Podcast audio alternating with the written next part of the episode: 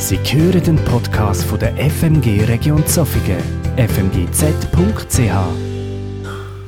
Wenn man solche Live-Berichte wie heute Morgen hört und eine Ahnung bekommt von dem, was sich jetzt in diesem Moment in der Ukraine abspielt und wenn man in den Nachrichten hört, dass der Krieg weitergeht und dass die, die humanitäre Katastrophe wahrscheinlich noch schlimmer wird, dann ist es einem je nachdem nicht zum Singen zumute oder nicht danach zumute, Loblieder und Anbetungslieder zu singen. Dann möchte man am liebsten gar nicht singen oder vielleicht andere Lieder singen. Und jetzt fällt es wahrscheinlich besonders auf, dass das moderne Liedgut gar nicht so viele Lieder hat für solche Situationen, Klagelieder oder wie man sie auch immer nennen will. Das sind Situationen, wo man je nachdem sagt, okay, vielleicht suchen wir in dem älteren Lied gut etwas, was jetzt passt. Zum Beispiel im Kirchengesangbuch Paul Gerhard Lieder, der während des Dreißigjährigen Krieges gelebt hat. Oder ich habe ein Lied gefunden im Kirchengesangbuch von einem Schweizer Theologen aus dem Jahr 1936. Auch eine schwierige Zeit und es wurde nachher noch schwieriger. Wir schauen aus nach Frieden von jedem Berg und Turm und sehen, wie Teufel schmieden zu neuem Krieg und Sturm. Wir sehen die Esse rauchen, weh Welt, die Hölle schafft. Hilf du, Herr Gott, wir brauchen jetzt dich und deine Kraft. Lösch du das böse Feuer in unserem kranken Blut und mach uns Christen treuer. Dein Volk braucht neuen Mut. Wenn Gift und Eisentreuen die Faust den Weg uns weist, lass uns das Kreuz nicht scheuen und glauben an den Geist. Du heimlicher Regent in allem Menschenwust, der du am Firmamente still deine Wunder tust. Du siehst die Welt hienieden, umstrickt von Stacheldraht. Fahr drein und schaff uns Frieden durch deine Macht und Tat. Oder wer will, kann noch weiter zurückgehen, zeitlich gesehen, und sich dem Psalmen zuwenden. Ich habe in diesen Tagen den Psalm 79 entdeckt. Hier überschrieben Gebet beim Angriff fremder Völker oder in der Basisbibel ist die Unterschrift, Überschrift am Boden zerstört, wo das Volk Israel angegriffen wird wie geht ein Mensch Gottes damit um? Und wenn dann auch noch der Spott kommt der anderen Völker, hey, wo ist denn jetzt euer Gott? Eine Frage, die auch Hugo Stamm kürzlich auf Watson wieder gestellt hat. Der Gott der Christen und besonders der Freikirchliche, Freikirchler, wo ist er denn jetzt? Warum macht er denn nicht? Ausgerechnet, wenn man ihn am nötigsten braucht, ist er nicht da. Also für mich ist das Salz in eine offene Wunde. Aber dann ist auch hier in diesem Psalm drin, neben anderem, auch die Bitte um Vergebung, dass die Menschen sich und das Volk Israel sich seiner Schuld stellt. Und wenn wir ehrlich sind, wir haben bis vor zwei Jahren eigentlich ein fast paradiesisches Leben gehabt. Dann kam die Pandemie, die hoffentlich bald zu Ende ist. Und jetzt kommt der Krieg müssten wir nicht auch zu Gott sagen, vergib uns. Wir haben in den Jahren, wo es uns so phänomenal gut ging, wir haben die Beziehung zu dir oberflächlich nur gepflegt oder kaum oder gar nicht. Allmächtiger Gott, vergib uns. Erbarm dich über uns. Auch über uns hier. Wir sind hier im vermeintlich sicheren Westen, aber wir sind nicht unverwundbar. Das hat jeder schon gemerkt, der in den letzten Tagen Benzin oder Diesel getankt hat. Wir sind nicht unverwundbar. Erbarm dich Gott. Ich hoffe, ihr seid uns nicht böse, dass angesichts dieser speziellen Situation der Gottesdienst vielleicht ein paar Minuten länger geht. Das ist eine besondere Situation und dem darf man und dem soll man auch Rechnung tragen, indem man verschiedene zeitliche Konzepte etwas, etwas anpasst. Zur Predigt.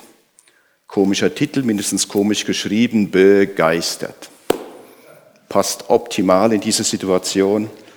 Ich weiß nicht, was ihr euch unter Begeisterung vorstellt. Normalerweise begeistert, äh, da denkt man ja, ich bin erfüllt von positiven Gefühlen, von einer positiven Stimmung. Ich sehe mich selbst und die Welt da draußen in einem hellen, positiven Licht.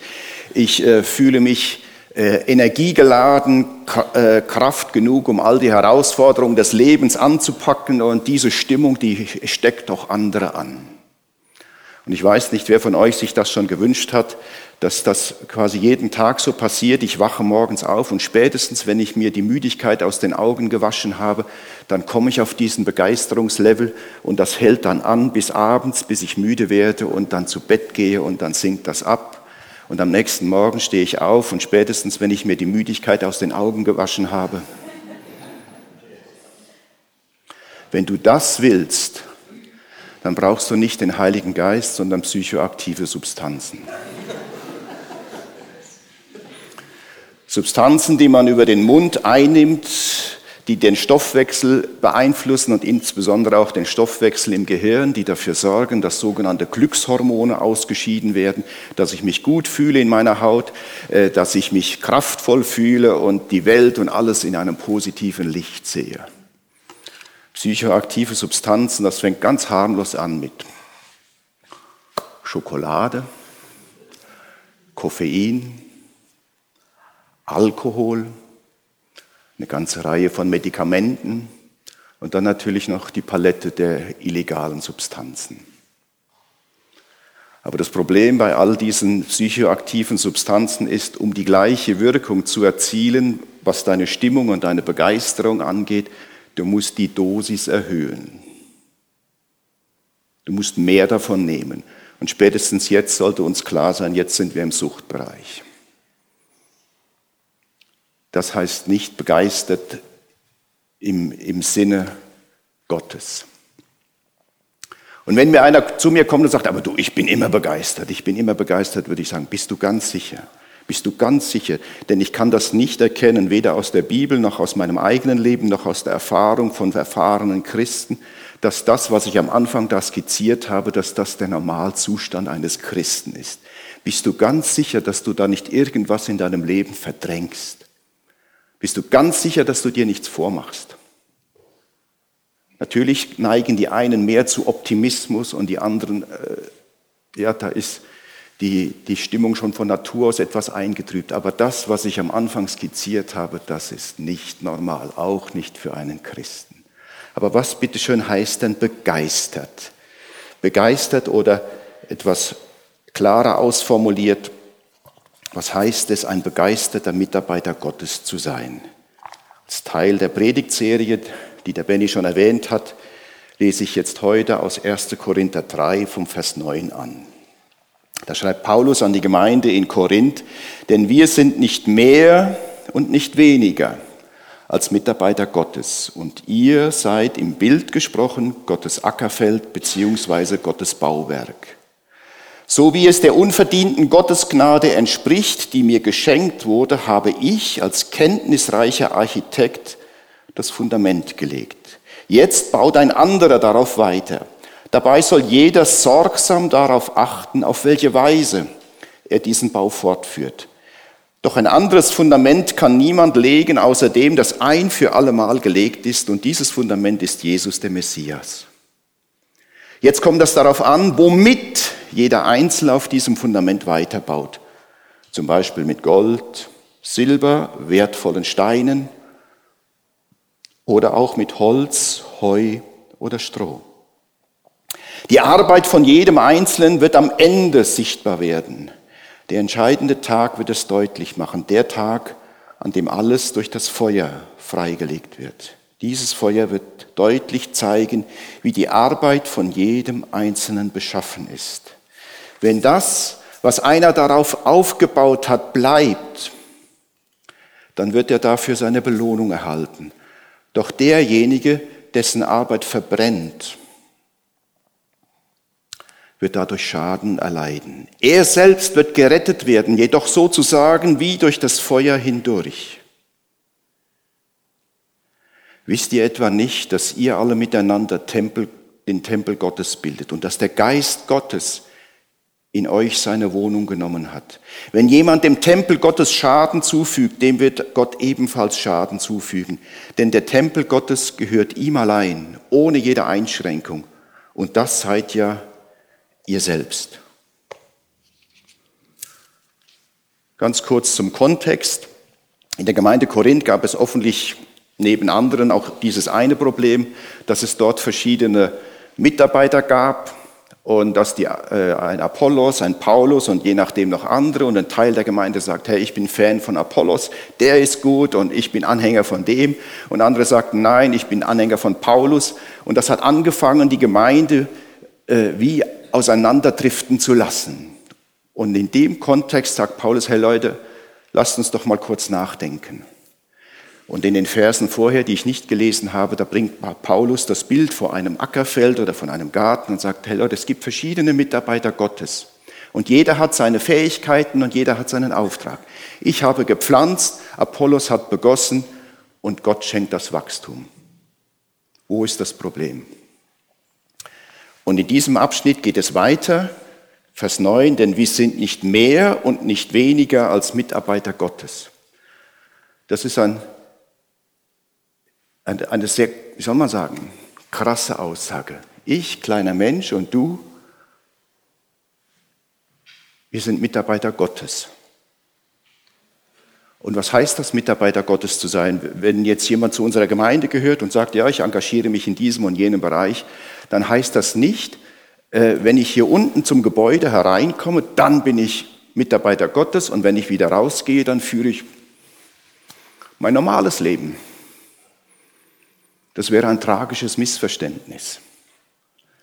Wenn hier steht, wir sind Mitarbeiter Gottes, ist damit nicht gemeint, dass das sich das nur fokussiert auf das, was ich im Rahmen einer lokalen Kirche oder Gemeinde einsetze, sondern das ist eine Lebenseinstellung. Das heißt, Gott möchte, dass du mit deinem ganzen Leben, mit all deinen Lebensbereichen mitarbeitest an seinem Königreich. Es bezieht sich auf die Art und Weise, wie du mit deinem Ehepartner umgehst, mit deinen Kindern, die langsam heranwachsen, irgendwann schwierig werden, dann hoffentlich auch wieder einfacher, wie du mit deinen Eltern umgehst, die irgendwann schwieriger werden und hoffentlich dann irgendwann wieder einfacher. Das bezieht sich darauf, wie du deine Zeit einteilst, äh, wie viel Zeit du im Internet verbringst, bei Netflix und Co wie du mit deinem Geld umgehst, was du bei Ricardo kaufst und auf eBay wieder verkaufst, wie du dich am Arbeitsplatz verhältst, wie du dich verhältst, wenn irgendwas schief geht, äh, wie du deine, deine Kollegen und Kolleginnen behandelst, in der Schule, in der Ausbildung. Gott möchte, dass du in all deinen Lebensbereichen sein Mitarbeiter bist. Es geht weit, weit über das Engagement hier in unserer Gemeinde hinaus. Das ist eine Lebenseinstellung. Drei Punkte habe ich heute Morgen. Mitarbeiter Gottes sein. Erstens, was für eine Ehre. Zweitens, was für eine Verantwortung. Und drittens, äh, was für eine Rolle spielt der Heilige Geist in dem Ganzen. Was für eine Ehre, was für eine Verantwortung, was spielt der Heilige Geist für eine Rolle.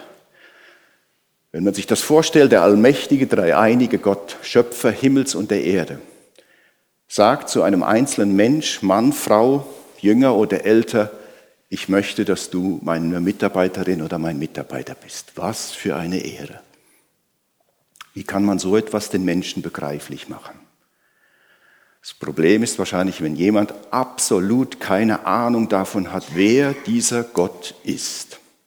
Wenn Gott einfach ein Wort, ein Begriff, eine Worthülse ist, mehr oder weniger leer, dann ist es sehr schwer, einer anderen Person zu sagen, was das für eine Ehre ist, Mitarbeiterin oder Mitarbeiter dieses Gottes zu sein. Da wird manch einer sagen, ja, okay. Ich möchte es mit einer Illustration versuchen. Die Astronomen streiten sich ja noch darüber, ob das Weltall endlich oder unendlich ist. Eins steht fest, es ist riesengroß. Das ist unbestritten. Und Gott ist noch größer. Und in diesem riesengroßen Weltall da ist unsere Erde größenmäßig wie ein Staubkorn. Mehr nicht. Mehr ist das nicht. Ein schönes Staubkorn. Und die Astronomen mit ihren Hightech-Teleskopen, die weit hinein in, in, ins Universum schauen, also so weit auch wieder nicht, haben bis jetzt noch nichts gefunden, was auch nur ansatzweise, nur ansatzweise so schön wäre wie unsere Erde. Und Gott wendet sich diesem Staubkorn zu.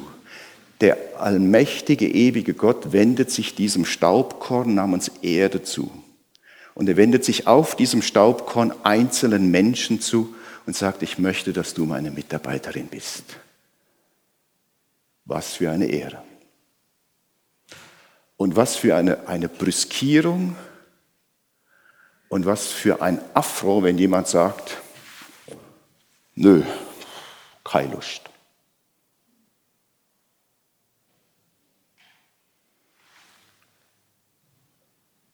Der allmächtige Gott möchte, dass Menschen mit ihren Gaben, mit ihren Begrenzungen, mit ihren Schwächen seine Mitarbeiter sind.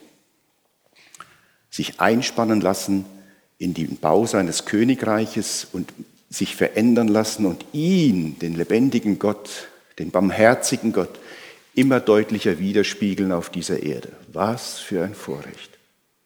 Was für eine Ehre. Der zweite Punkt. Mitarbeiter, ein begeisterter Mitarbeiter Gottes sein, was für eine Verantwortung. Paulus sagt hier, so wie es der unverdienten Gottesgnade entspricht, die mir geschenkt wurde, habe ich als kenntnisreicher Architekt das Fundament gelegt. Jetzt baut ein anderer darauf weiter. Dabei soll jeder sorgsam darauf achten, auf welche Weise er diesen Bau fortführt. Paulus wechselt hier in 1. Korinther 3 das Bild zum erst Ackerfeld oder Gartenbau und jetzt ein Hausbau. Und in diesem Teil, den ich gelesen habe, wird die Verantwortung der Menschen sehr viel stärker betont. Paulus sagt, ich habe als ein kenntnisreicher Architekt das Fundament gelegt. Oder andere Übersetzungen sagen, ein kundiger Baumeister. Und hier wird betont, dass Paulus sich überlegt hat, was er macht. Er hat nicht einfach irgendwie was gemacht. Ja, das Gott schon. Ein kenntnisreicher Architekt hatte das Fundament gelegt und sagt, jetzt bauen andere darauf weiter, aber jeder soll aufpassen, wie und mit welchen Materialien er da weiterbaut. Überleg dir, was du machst. Das ist deine Verantwortung. Man kann jetzt sagen, okay, wenn man den nächsten Vers nimmt, ein anderes Fundament kann niemand legen außer Jesus Christus. Ja, das bezieht sich nur auf die Theologie, das bezieht sich nur auf die Lehre. Und das kann man wirklich sehr gut auf diese Frage beziehen. Aber ich denke, die Bedeutung des Satzes von Paulus erschöpft sich nicht darin, sondern das hat mit unserem ganzen Leben zu tun. Wie baust du auf diesem Fundament auf, mit deiner Lebensführung, mit dem, was du tust in dieser Gemeinde, in deinem sogenannten Privatleben, in deinem beruflichen Leben? Wie und was baust du darauf auf? Das ist deine Verantwortung. Und das, was Paulus hier schreibt, das ist, ja, das sollte uns nicht kalt lassen. Er sagt, die einen bauen mit Gold, Silber und wertvollen Steinen, die anderen mit Holz, Heu oder Stroh. Die Arbeit von jedem Einzelnen wird am Ende sichtbar werden. Der entscheidende Tag wird es deutlich machen. Das Feuer wird es zeigen. Und das ist, das ist das Tragische. Es kommt erst am Ende ans Licht. Dann, wenn man nichts mehr ändern kann. Das sollte uns wach machen sollte uns davor bewahren, einfach so in den Tag hineinzuleben. Am Ende wird es offenbar werden. Und er sagt, und Paulus spricht hier zu Christen, er sagt, da werden solche sein, deren Lebenswerk, das wird verbrennen, Holz, Heu oder Stroh. Es wird keinen Bestand haben. Das heißt, im Leben dieses Menschen ist wenig oder gar nichts, was Bedeutung hat für die Ewigkeit. Sie selbst werden gerettet. Es sind Christen, sie werden gerettet, aber sie schaffen nur, es nur das nackte Leben hindurch zu retten. Sie gehen nicht verloren, aber nur das nackte Leben. Und das ist in diesem Kontext, das ist, das ist schlimm, das ist peinlich, ist eigentlich ein Ausdruck von Schande.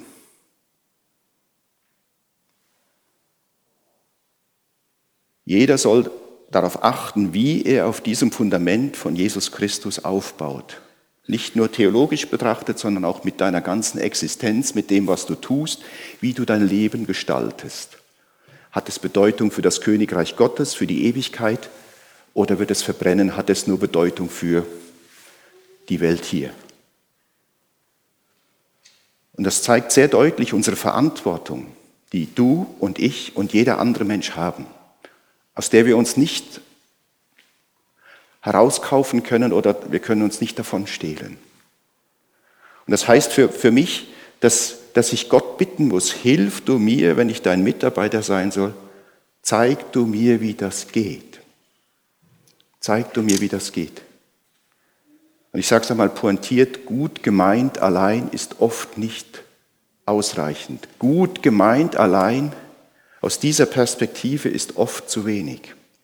Wir müssen Gott fragen, dass er uns leitet durch seinen guten Geist, dass er uns Erkenntnis schenkt, was hat das, was ich tue und lebe, hat das Bestand oder wird es verbrennen? Und etwas, was für mich sehr pointiert auch hier dazugehört, wenn du Mitarbeiterin Gottes sein willst, und das gilt für die Männer auch, dann musst du dich mit deiner Persönlichkeit auseinandersetzen. Wir haben am letzten Seminarabend vor zehn Tagen haben wir uns äh, stark damit beschäftigt. Du musst dich mit deiner Person auseinandersetzen. Du musst dich damit auseinandersetzen, was treibt mich an? Will ich einfach gut sein, gut dastehen? Ist da ein Geltungsdrang? Möchte ich anderen Eindruck machen? Möchte ich Einfluss ausüben?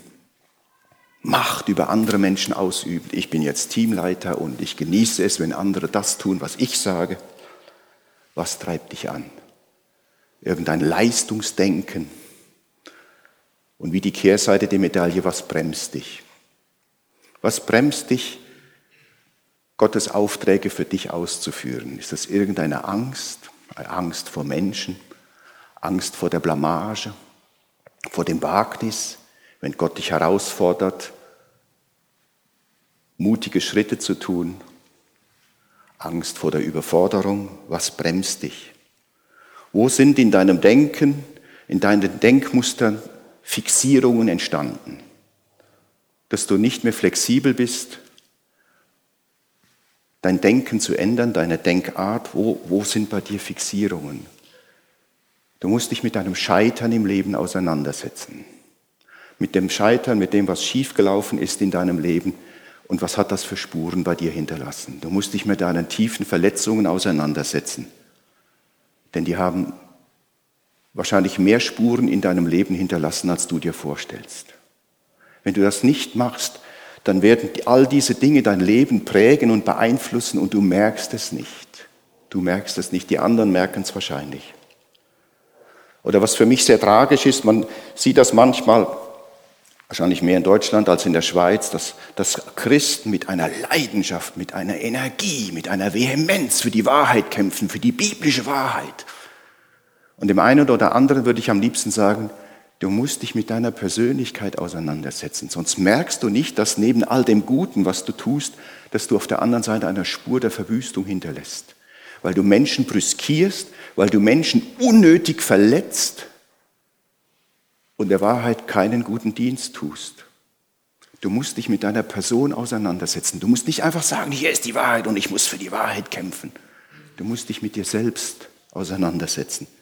Oder das sind ich denke, es ist uns allen klar, Menschen haben unterschiedlich viel, äh, auch körperliche, psychische Energie. Manchmal denke ich, Gott hat manchen Kraft für zwei gegeben, die können einfach von morgens früh bis abends arbeiten. Aber auch die, die sogenannten Machertypen, du musst dich mit deiner Person auseinandersetzen. Du musst lernen, auf deinen Körper zu hören. Du musst lernen, auf deine Seele zu hören.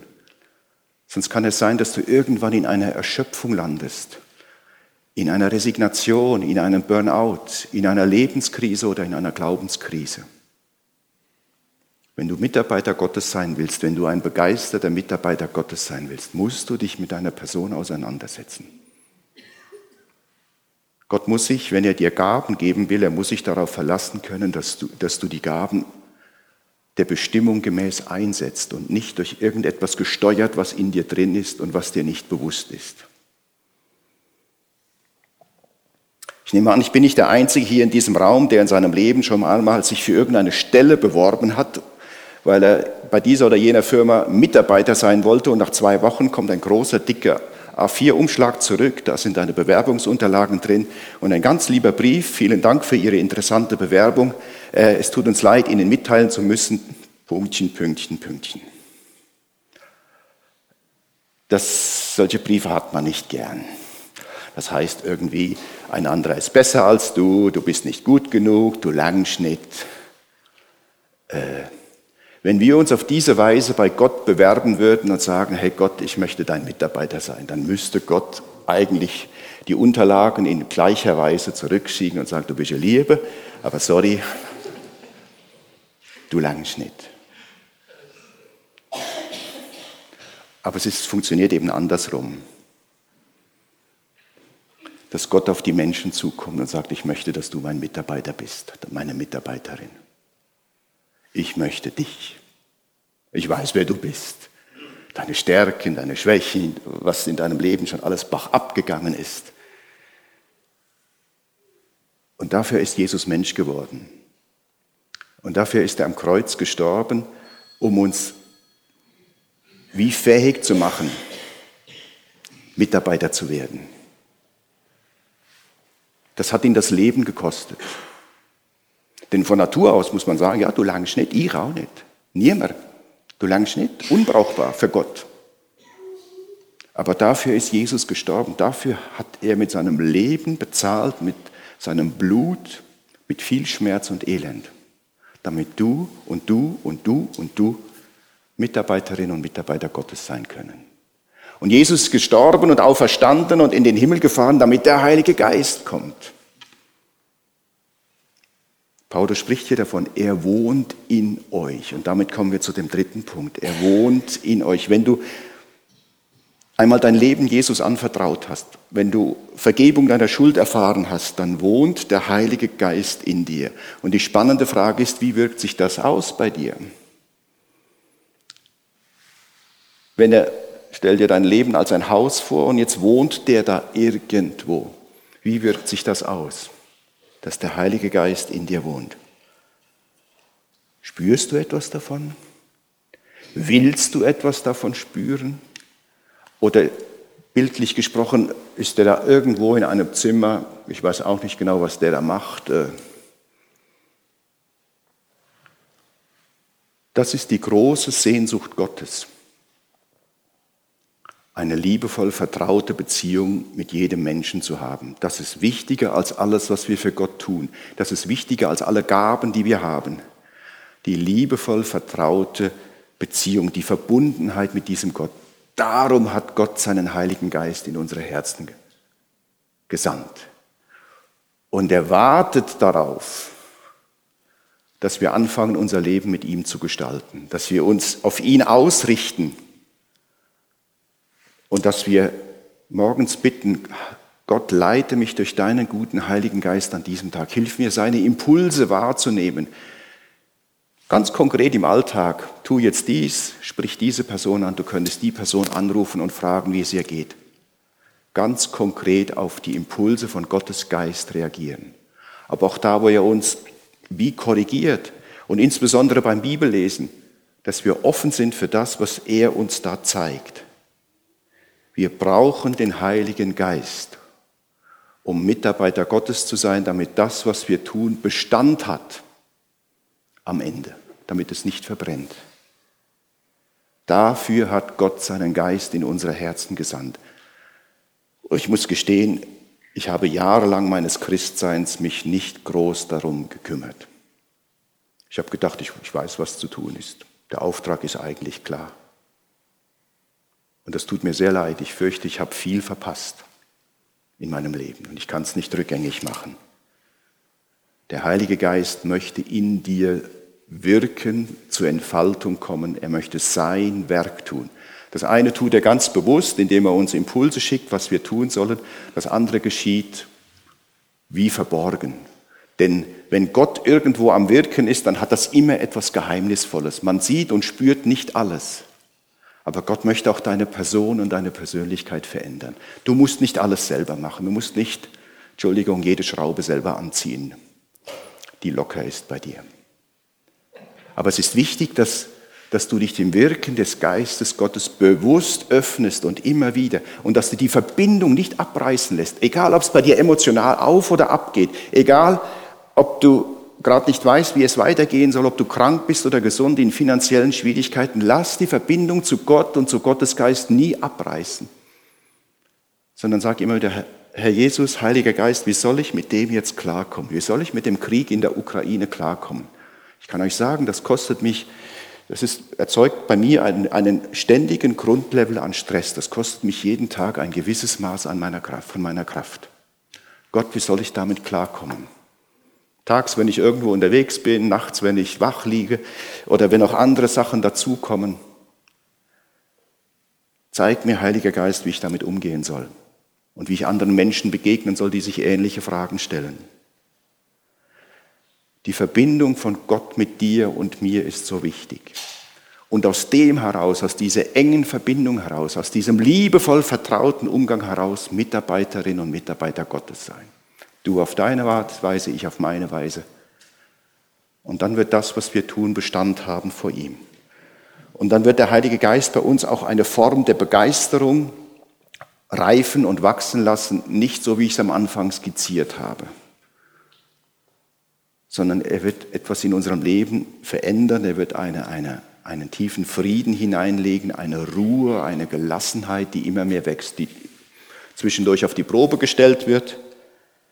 Aber hier wird etwas heranwachsen. Weiß nicht, ob du das immer merkst, aber die anderen Menschen werden das merken. Durch dein Sein, durch deine Ausstrahlung, durch das, was du tust und nicht zuletzt durch das, was du sagst. Gott möchte mit dir und mit mir etwas aufbauen auf dieser Welt. Ist nicht immer leicht, aber er hat uns seinen Heiligen Geist geschenkt. Das heißt es, begeistert zu sein. Und darum, begeistert, so wie es auf dem Flyer steht, bezieht sich eben nicht auf Begeisterung, wie ich es am Anfang so despektierlich wie möglich skizziert habe. Es bezieht sich auf den Heiligen Geist. Wir brauchen ihn. Er wohnt in dir, wenn du Jesus nachfolgst. Gib ihm Raum. Gib ihm Raum. Ich lade euch ein, einen Moment still zu sein, jeder für sich, zu überlegen, was heißt das jetzt für mich?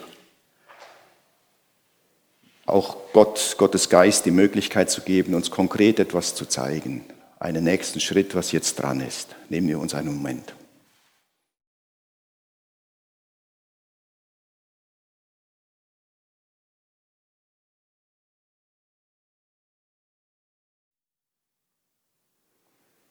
Allmächtiger, dreieiniger Gott, es ist eigentlich unerhört, dass du deinen Geist in die Herzen von Menschen sendest. Und es ist erschütternd, was du, Heiliger Geist, dir von uns Menschen gefallen lassen musst. Und ich bitte dich, dass du uns das vergibst, wo wir dich ignoriert haben und auf deine Impulse nicht geachtet haben, eigene Wege gegangen sind und so getan haben, als wüssten wir selber, was gut und richtig ist erbarm dich über uns. Und hilf uns, dass wir uns nicht nur jetzt und hier und heute, sondern immer mehr in unserem Leben auf dich ausrichten, auf deine Impulse achten, dein guter Geist, und dass wir dein Wirken erfahren, dein verändertes Wirken in unserem Denken, in unseren Stimmungen und Gefühlen, in dem, was wir tun und sagen. Tu du dein gutes Werk, schaff du neues geistliches Leben hier in unserer Gemeinde, in der Region Zoffingen in der Schweiz und in Europa, gerade auch angesichts dieser großen, großen Not. Erbarm dich über uns. Amen. Ihr merkt mit dieser Predigtserie einen Weg gehen mit euch und hoffen, dass sich etliche von euch aufmachen und diesen Weg mitgehen. Der Messer hat vor drei Wochen darüber gesprochen, wie wichtig Hingabe ist und wie wenig selbstverständlich Hingabe ist für Christen.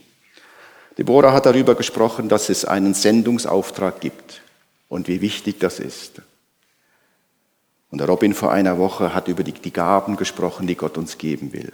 Und wir versuchen das mit dem Seminar zu vertiefen. Drei Abende, einer war schon. Wer bist du? Nächsten Mittwoch wieder. Was hat Gott dir für Gaben gegeben? Was will er dir für Gaben geben? Um welche Gabe willst du bitten? Es geht darum, dass wir mehr und mehr in das hineinwachsen, was Gott sich mit dir und mir vorgestellt hat, dass wir die Gaben entdecken, die er für uns bereit hat und dass wir lernen, sie so einzusetzen, wie Gott sich das gedacht hat.